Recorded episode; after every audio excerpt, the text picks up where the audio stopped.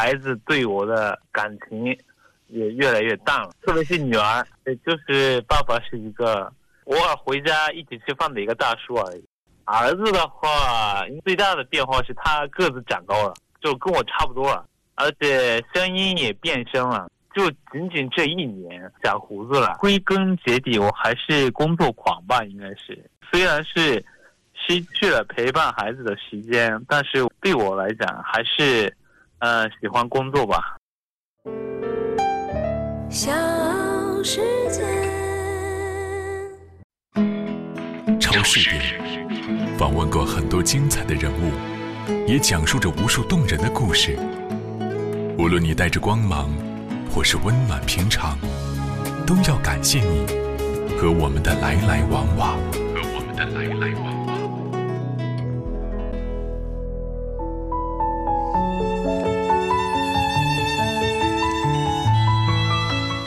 到头了哈，一转眼的功夫，瞬间。到了二零二二年，那在过去的二零二一年这一年，你有没有给自己做过生活或者是工作上的一些总结、盘点和梳理呢？我们今天特别邀约到一位嘉宾，他是生活在我们南京的日本导演、纪录片导演竹内亮。呃，一年的时间，一年的光景哈。那么对于竹内亮来说，这一年二零二一年，我想一定有很多想说的话，一定也有不少的获得，一定也有。很多的感悟吧，在今天节目里面特别和竹内亮来聊一聊二零二一年他的工作、他的生活。好，我们来请进竹内哈，你好，竹内。哎，你好，邓超，再次是是是是真的，我们真的是好久不见了哈。我们的见面可能还是在二零。二零年的时候我们见过，那整个一年都没有见着。我们希望今年能够促成你和我们的亮嫂来到我的直播间，来到我的超市店，好不好？对对对，哎呀，好可惜，今天本来想去你你你那，是的，是的，见面聊一聊。是的，是的，嗯，我知道。没办法，就是嗯，因为呃，主内呢在一段时间之前去过外地啊，正好外地呢也有偶发的疫情，那么主内的行程马上呢那就有一个小小的星号。所以，我们在这个这防疫的这个手续上呢，那就有一点点小瑕疵，但是没有关系哈。主内，我前面也跟亮嫂说了，我想今年二零二二年一定要请到你们俩来到我的节目，来到我的直播间，好不好？我们今天就来个热身，好吗？好，好，主内，二零二一年，我前面在节目的开始也说到了哈，对于你来说，恐怕也是挺有收获的一年，对吗？嗯，有收获，也有失去，失去的。你失去的是什么？简单来讲的话，嗯，怎么讲？这一年吧，就是特别忙，基本上不在南京。估计是一年三百六十五天当中，三百多天在外边。哇，就是基本上不在南京。失去的东西是，我跟小孩子一起去玩的时间，陪孩子的时间都没有，根本没有。所以呢。呃，失去的东西是陪孩子的时间，然后孩子对我的感情也越来越淡了。特别是女儿，她是小学一年级嘛，嗯，然后呃，就前就是最近前就是最近这段这段时间稍微有空，所以我我最近送了女儿上学，然后那个时候女儿跟我说了，我我已经上学了半年。他是他是小学一年级嘛，他他说他我已经开始上上学半年了，但是爸只有送送我只有三次。哎呀，对，孩子很清晰的记得这个爸爸送了几次是吧？仅送了三次，半年的时间。对，你说让你很伤心是吧？是的，就是我特别特别疼疼我的女儿嘛，我特别喜欢。我女儿，但是女儿对我的感情真真的越来越淡。你讲的越来越淡，除了她对你有些抱怨哈，你看半年的上小学的这么一个时间，你仅送了我三次，还有什么其他的事儿表现出她对你的感情是变淡了呢？哦，比比如说一起吃饭的时候，她她想挨着妈妈坐，不想挨着我坐。以前以前特别想想挨着我坐的，对，经常希希望就是让我抱他，但最近的话不让我抱。被女儿这么有意无意的冷落了，你会怎么怎么反应呢？嗯，很很难过吧？很难过，嗯无奈，嗯，也很无奈。希望女儿了解我嘛，但是现现在就没有办法，还还是很小。嗯，就是爸爸是一个偶尔回家一起吃饭的一个大叔而已。哎呀，你给自己在女儿心目当中用这样的一个定性哈。真的肯定有像我这样的爸爸，不不仅是我，肯定是现在很多爸爸很忙啊。是，也不仅是爸爸吧，妈妈也是很忙。嗯。尤其是如果在外地工作的人、外地打工的人的话，更更见不着那个自己的孩子了。只有过年的时候，嗯，对吧？回家见孩子，哇。在外边打工的人真的很很难。是，你也是在外，嗯，一直一天一年三百六十五天，三百多天都在外头，在拍片，在记录，在做各种各样的一些采访等等等等。呃，所以你刚才讲这一段的时候，其实还是有一些小心酸的。同时，你还没有办法跟女儿去承诺和保证，哎呀，说以后爸爸能多陪陪你啊，爸爸能多去接你上学，送你上学啊，你还没办法做出这样的一个保证，是不是，准内？嗯，是是是，儿子对你这一年当中很少能够出现，如果出现的话，仅仅是偶尔回家，能 能能吃顿饭的这个他们的大叔，这儿子会有什什么样的一个呃这个反应呢？对于你很少在家，儿子的话，因为他已经长大了，现在是初初二，他对爸爸没没有什么。表达什么自己的感情啊之类的没有，但最最大的变化是他个子长高了。去年二零二零年的时候还是小孩儿，但就是经过了这一年，突然长个子长高了，就跟我差不多了，而且声音也变声了。就就我我昨天看了去年拍拍就是自己拍的就儿子的视频，哎呀好可爱啊，他声音也好。就是小孩的声音，个子也没有那么高，那这就仅仅这一年，就个子差跟我差不多，就是声音也是跟大人一样的那种感觉，而且长胡子了，陌生的感觉。嗯，你觉得儿子瞬间成长了哈？这一年他的变化特别大。是，嗯，这个快速的进入到一个男孩的一个快速的成长期。对对对对对。哦，但是其实父亲是缺位的。哦，这个是实事求是。这一年当中，无论他的蹿起来的身高，他的变声，他的哦，这个小小小胡子长起来了，其实你都不在身边，对吗？是是，对，突突然变了那种感觉，还是对家庭是有些歉疚的哈，主内，我听得出来。有点遗憾吧，希望今年的话就是多多陪孩子吧。你你你今年会把你的工作这个节奏放缓吗？稍微吧，稍微就是就是减少一点。现在就是去年，去年二零二一年的那种状态吧，是那种压力，稍微要减少，要不然真的就根本没有时间陪孩子。你二零二一年，我的二零二一年，就一句话来表达的话，就是出差，一直工作的状态。是的，是的，太好。嗯，很拼的一个状态，很拼的一个这个工作的这种忙碌的状态。呃，确实，因为你想哈，作为一个男人，作为一个，就算你特别投入和热衷于你的这个导演工作的这么一个人，你其实最本真的一个身份，他就是一个家庭当中的一个主心骨，就是家庭当中的两个孩子的父亲。所以你真的不能够有有这样的一个角色的缺失。有时候你为人母、为人父之后，你要想一想，还真是这样子，就是你在错过了一些孩。孩子的一些精彩的成长的时候，回过头来，你就想一想，是没有办法去弥补的哈，救济不了的，对吧？嗯，好，周内来再给我们讲一讲吧。就除了你对于家庭的这种和孩子之间陪伴的缺失哈，多多少少这是有遗憾的。呃，二零二一年，其实对于你的这个工作状态来说，一年当中大部分的时间都是奔波在外。嗯，原来在这之前有过。对二零二一年的一些期望吗？工作上的计划、打算、目标。如果现在回过头来去想一想的话，二零二一这一年你在外面奔波了那么长的时间，有实现多少计划或者完成多少工作？有没有过这方面的一些呃工作上的一些梳理或者是考量？对于去年这一年，主内，嗯，差不多百分之我我个人工作的话，百分之七八十完成了吧。就是二零二一年年头的时候，呃，给自己设定了几个目标嘛。就第一个目标是要拍精彩的，呃，东京奥运会的纪录片。嗯，你拍成了？这个是拍了，对，拍成了。对。也反响也很好，所以这个可以。然后第二个是拍长江的纪录片，呃，这个已经开就开始拍了。然后第一集的话就在我们的粉丝见面会上播出了。啊，虽然还还没有在网络上公布，但是在给给粉丝们已经看了，然后反响超级好，是吗？超级好，这个比好像比那个奥运会好。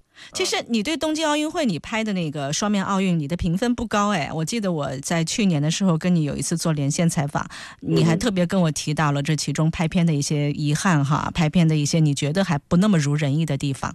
但是每你正如你所讲的，如果一部作品我都满意了，那可能我就不会再拍下去了，是吧？没错没错。嗯，那长江的这个纪录片，呃，应该是重拍长江啦。那其实我们还是蛮期待在网络上面能够呃能够上片。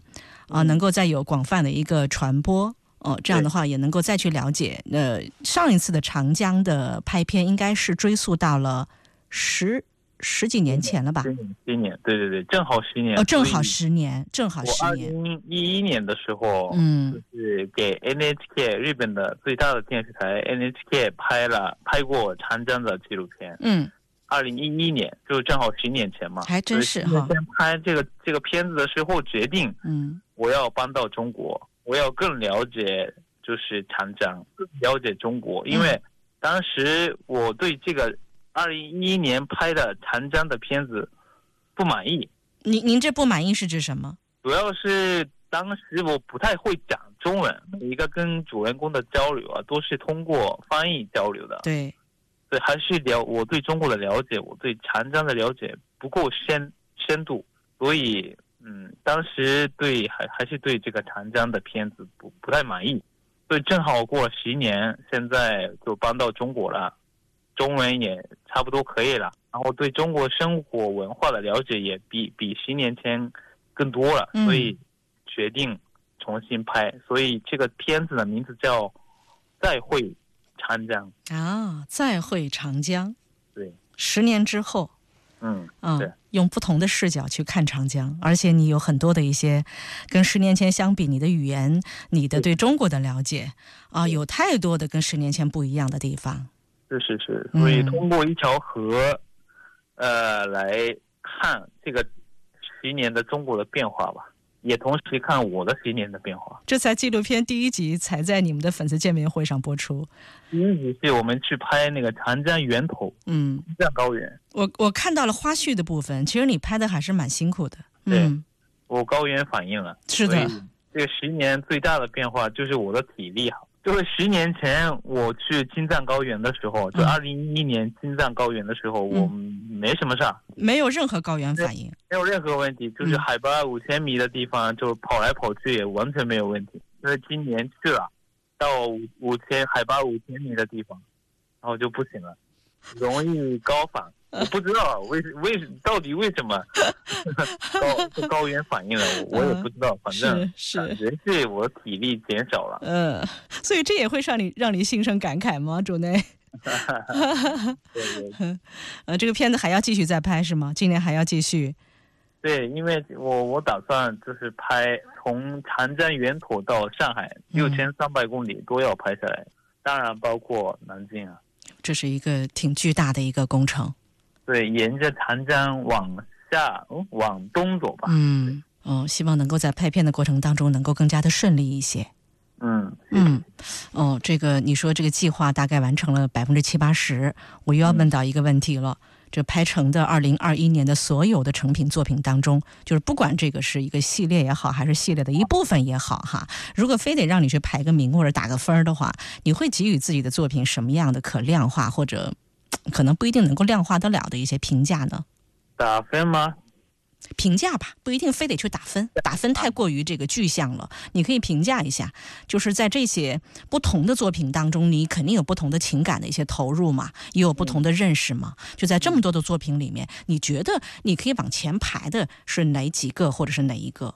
啊，我们最近那个统计了，嗯，就是二零二一年的我们公司的所有作品的点击量。Top ten 就是 Top 十，是排行榜十名，点击量第一名是双面奥运，然后第二名是走进大凉山，第三名是呃华为的一百张面孔。嗯，所以我这这三个三个片子的，就是就是印象比较高，就评分比较高。呃，我刚刚看到你的微博上面，我发现你在二零二一年你走过的三百多天里面，其实你有很多的一些视角。比如说，我看到了，你还把你的镜头给到了贵州的留守儿童，你会有很多的一些想法，就在拍片的，哦，这个序列里面，到底选择什么样的一些人物，选择什么样的一些内容，能够成为你下一部的片子，能够成为你想去拍的这个片子？你的想法是即兴的呢，瞬间我想到的呢，还是之前其实我经过长期的一些，呃，这个揣摩呢？我想问一下周内。啊，我们的选题的标准的话，呃，我的话就突然灵感来，所以没有什么长期的计划，是，什么没有什么长期的规划，就是突然来，突然突然有灵感来，哎，哎，这个有意思，拍自拍，就很随随机应变的感觉，很即兴的一些想法是吧？那你的这个想法，你要提交到哦，你们的一些啊，比如说这个团队。啊，团队的一些会议上要征求大家伙儿的意见，基本上都能通过吗？主内 啊，这是一个老板的特权吧？啊，我拍的话可以去拍，就是也不是我不是老板，就是我的老板是我的老婆嘛。是的，是的，我老婆同意的话就可以，就不要经过什么会议啊什么的。明白，还是我的我的唯一一个特权。但是其他的员工的话，他们一定要通过那个会议啊。你在公司也就仅有这样的一个特权，就是拍片能够即兴一拍脑袋，觉得我要拍，只要这个亮嫂觉得认可，那这个片子就能够拍得成，是不是？超市里访问过很多精彩的人物，也讲述着无数动人的故事。无论你带着光芒，或是温暖平常，都要感谢你和我们的来来往往，和我们的来来往超视点，邓超视点，欢迎各位继续关注和收听，我是邓超。我们今天特别连线到，啊，我们的啊南京女婿哈，算是南京女婿，我们来自日本的纪录片导演竹内亮，来盘点和总结一下他的二零二一。其实我大概也是意料之中，我也想到了竹内亮一定会说到对于家庭的那份，呃，陪伴孩子的缺失的遗憾。哦，没想到还是让他呃新生出这么多的一些感触哈。我们再回到呃主内亮二零二一年的工作，二零二一年主内亮呃让我意外的是，一年三百六十五天他在外奔波了三百多天，这个是让我挺意外的地方。我知道他的这个节奏哈是一个工作接着一个工作，但是没有想到他会忙成这样的一个状态。我们继续连线到竹内，竹内，嗯，我看到你的这个一月五号的微博里面记录着，你说最近工作强度太高了，睡觉的姿势一直不好，最后导致图六，你发了六张图片嘛？最后一张图片是你在做，那是核磁共振吗？那是什么一项检查是吧？那个是开玩笑的，就是那个那个什么，那不是你吗？那是不是你啊？是我，是我。那高原反应的时候，我去医院检查了。那个时候拍的照片，随便放而已。啊，哎呦！但是看前面五张图片，我不知道是你刻意做出来的那个搞怪的睡觉姿势。真的，那是真的是吧？那是真实的状态。每一个睡觉姿势都会把身体扭曲成不像不像样子的。好可怜啊！是的，确实是你自己都会心疼，自己都会心疼自己。什么的。如果我们说是比较艰难的那个时刻，在二零二一年你在外工作的这么长时间，你会想到是在什么地方？呃，能不能能不能这个脑海当中一下就浮现出这样的一些画面？啊，一下子脑海中突出现的画面就是还是那个吧，隔离的隔离的三三个星期吧。啊，为什么是隔离的时期？因为还是归根结底，我还是工作狂吧，应该是就是最。其实我刚才说工作很忙很辛苦，但是对我来讲最辛苦的点是隔离的三个星期，就是去不了拍摄，因为这，就是我这几年一直在外边拍摄嘛，奔跑在全国跑来跑去奔跑，所以突然三个星期啥都拍不了，出差都不能去，嗯，这个痛呃不是三个星期，四个星期吧，嗯，四个星期，嗯，这是人生第一次，也不是人生第一次，反正这这几年的话，第一次。四个星期一直在家里，就是哪儿都去不了的一个状态。嗯，所以，嗯，虽然身体不累，但是精神有点累，工作狂吧。嗯，你是为工作而生的一个人。对。那我现在有点怀疑你，刚刚节目一开始的时候，你看这个父亲的那种。都打出的父亲的那种叫叫情感牌出来，那是真的情感还是假的？还是有些水分的？你这工作狂，你当真会会抱歉？问题，你你你问的非常的没错。虽然是失去了陪伴孩子的时间，但是我对我来讲还是呃喜欢工作吧。哎呀，对我来讲，不是陪孩子是第一最重要的事情，还是。拍片子是对我来讲最重要的，但这是一个应该是日本人的一个一个特点吧，我觉得。哦，日本男人是这样的，都是工作狂吗？都是像你这样的不顾家的形象啊？对，就是日本男人，就是总是是工作是排名第一，然后家庭啊陪孩子的都是。呃，排名第二、第三的那种。尽管你是心里头有一点点小失落的，但是你更享受的，你你你更钟情的还是你的工作，对吧，朱内？是是是，但是作为一个中国男人来讲的话，其实不太好吧？应该是排名第一吧？嗯，陪孩子家就是家庭的。这个也不能一概而论，但是说实话哈，做了父亲，如果站在。站在你的伴侣的角度，站在你的爱人、老婆的这个角度，肯定是希望你父亲是第一位啊，工作放在第二位啊，对吗？但是从你自己内心的这么一个认可度来说的话，那恐怕改变不了。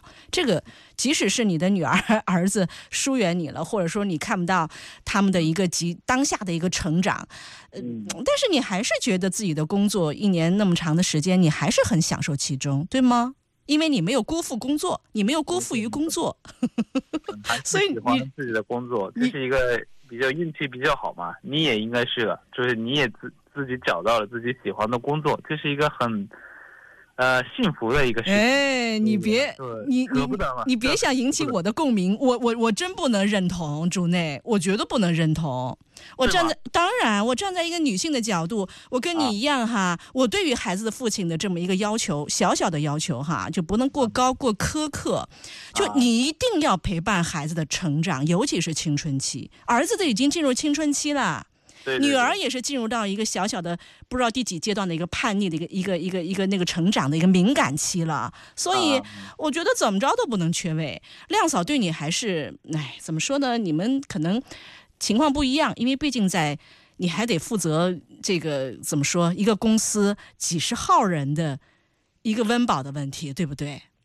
是，现在我们公司现在三十几个人，对呀，快四十个人了，对，所以我我要赚钱。就你的身份角色，它是多重的，就你不仅仅是一个一个工作人，这个纪录片导演，呃，一个父亲，你还得去负责你的手下这么多的人他们的生计的问题，所以说你身上的担子可能会更更重一点。你看，我给你找了这么多的理由，是吧，朱内？让你能更安心一点，我还是忒善良的。就好像是压力比较大吧，因为要赚钱嘛。是的，是的，你不能让自己有这样的一个闲散的一个状态。所以你说最难过的是一年当中的四个星期被隔离的状态，因为你得在外奔波，你的这个奔波，你你有有太多的意义在里头。呃，最现实的一个意义，呢就是考虑到自己的和员工的一个生计的问题。我觉得这个没有什么可避讳去说的。因为我去年最大就是最忙的原因就是。就是宣传片啊之类的，就是我出镜的工作比较多嘛。作为一个不是导演的，就是也也有作为导演的工作，但同时也有作为一个网红的工作，节目上别人的广告啊之类的。是的，这种工作也多，所以就特特别忙。有着这么一个网红的身份或者是角色，你得去接一些网红要去做的一些工作。哎，跟你做导演这个工作相比较的话，你觉得你要应付的东西是不太一样的？就是哪些部分可能是你不太喜欢的？我想问一下朱内。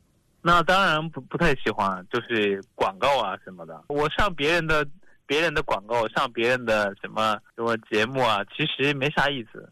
那那你这一说，我都不知道该接啥了。你你这不也在上我的节目吗？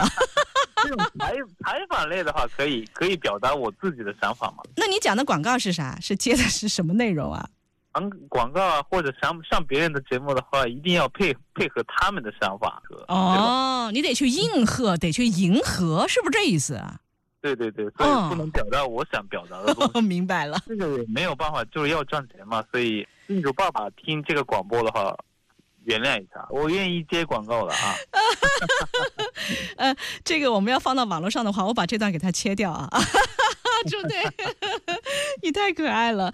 我跟你说，亮嫂肯定在旁边监听着节目呢，就是看见哪段话是合适的，哪段话是不合适的。因为你自己有的时候你就会脱口而出，对吗？你会按照你自己的这个本性，你就直接就说出来了。我知道，就是你特别不愿意按照别人的台本去设计，对吗？还是导演嘛？啊，对，因为你是导演，你还是希望一切尽在你的掌控当中，对吗？朱内，谢谢，特特别特别对。呃，哎，今天亮嫂应该是在听节目嘛？如果说这些年你们之间的这种默契，其实不言而喻啦。就是还是本来今天想听听你们俩来说说二零二一，说说你们的经营。说说你们的生活，说说这一年当中你们一个主内一个主外，你们相互之间的一个配合。但是今天很遗憾，因为连线没有办法去有那么多的一些这个，呃，就是两个人都参与进来。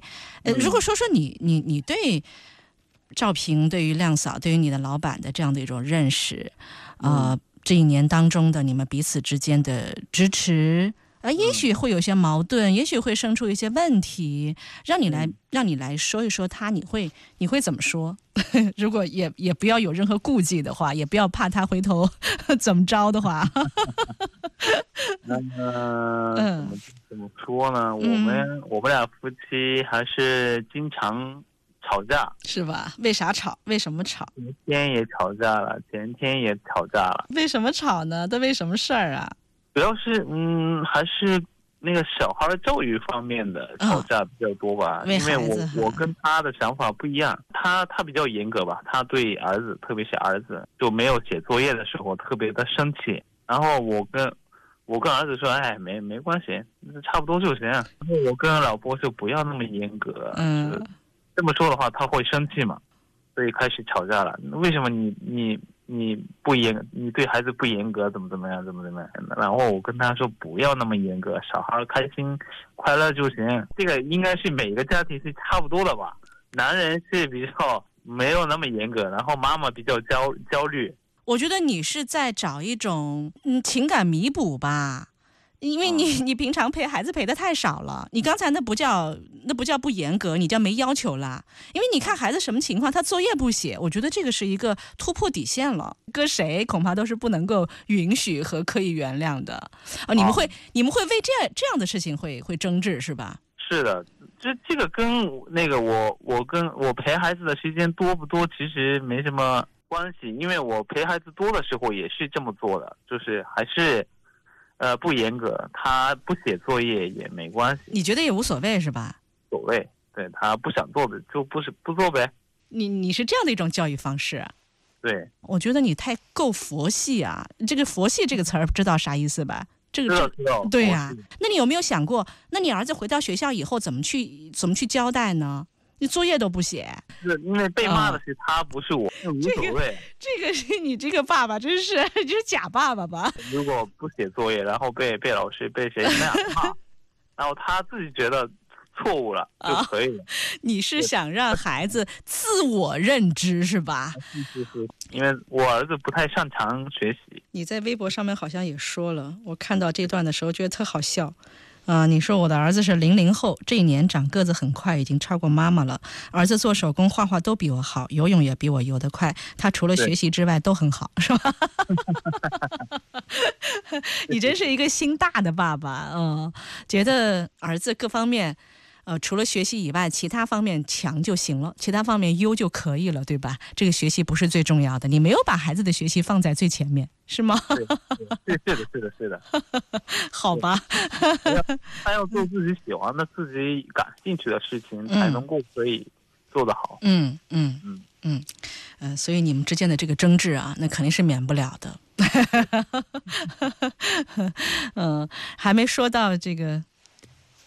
其他呢？讲到这个孩子问题上面，你跟赵平会有争执之外，对于这个过去这一年你们俩之间的工作上的配合，嗯，还有你觉得可以在节目当中跟我们分享到的一些事儿，来跟我们讲讲看。赵平，关于赵平，关于亮嫂的工作上的呃分歧点是，他嗯怎么讲？他比较保守吧？这个保守是指啥？然后我是比较往前冲过去的那种，想到做，立刻做，赶紧做。但是赵平的话，哎，等等等一下，等一下，等一下，啊，我们好好谨慎的。你们俩是是互补的，应该是互补的吧？对，性格完全不一样。哎，我觉得这样这样挺好。没有想太多，就是往前冲过去的。是你不会瞻前顾后，你不会想到困难，你不会想到风险。对对对对对。但是赵平，你后面有一个赵平，他就会为你去做各种各样的一些考量。你真的往前一个劲儿的往前冲，你不考虑到有没有风险或者有没有一些难以逾越过去的一些障碍的时候，哎，他在后面帮你去做一些保障的，有没有这样的时候？就一直这样做吧，所以如果没有他的话，就公司早就倒闭了。由着你的性子的话，这个公司就没法经营得下去了，是吗？对，因为我管不了员工嘛，因为现在我们公司的员工都是九零后的，虽然他们有能力，但是比较自私吧。对，作为一个外国人来讲的话，很难管。就我也是无所谓的那种人嘛，就跟小孩的教育一样，就是他们就是偷偷懒什么也无所谓，就好好。好好做自己该做的事情就可以了，过程什么的我不问，嗯，也不在乎。对，这样的话公司会越来越会乱。我我我看出来你的不在乎了，你你根本就无所谓我得不得罪人。你的员工九零后，你说都是自私的吗？你说这这话也够得罪人的，我觉得。我说我都我都为你捏把汗了。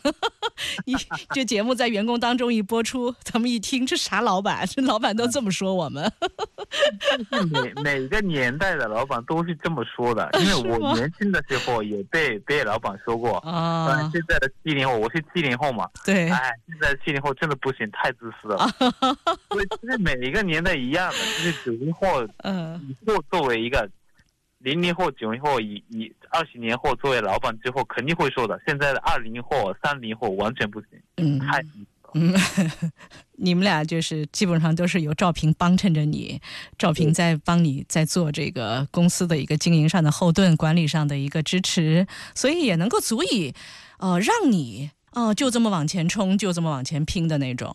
哦，所以你才会说，其实真的夫妻俩之间还就是需要这样子的一种互补，就是需要这样的一种无条件的一个支持和付出。对，没错没错。嗯，而且你老是这个忘了你们的什么结婚纪念日啊，嗯，是吧？忘东忘西的。十二月三十一号嘛，在结婚纪念日正好两周前吧。结婚纪念日我完全忘记了，他居然送给我一个项链。是是我的错误，我承认。呃，其实今天非常开心了，哲内。有时候会把一些节目发送到网络上的时候，其实很多的人会留言也提到，就是竹内的你的坦诚、你的直白，哦，你的那种不假思索的那种直接。我觉得这可能也是你受到那么多的粉丝的喜欢的原因之一吧。也是期待着，呃，今年你肯定还会再继续的以快快节奏的。呃，紧锣密鼓的去开展你的工作计划，你的这个工作节奏也不会停下来太多。尽管你说你要抽一些时间来陪你的孩子，希望你的今年的一切工作能够顺利，好吗，主内？好了好了，谢谢谢谢。也有机会的话，好嘞好嘞，我也很开心。希望二零二二今年有机会再。你的努力值得被看见。你的努力值得被看见。超市店，试图去了解和认识万千行业中的耕耘者、奉献者、劳动者。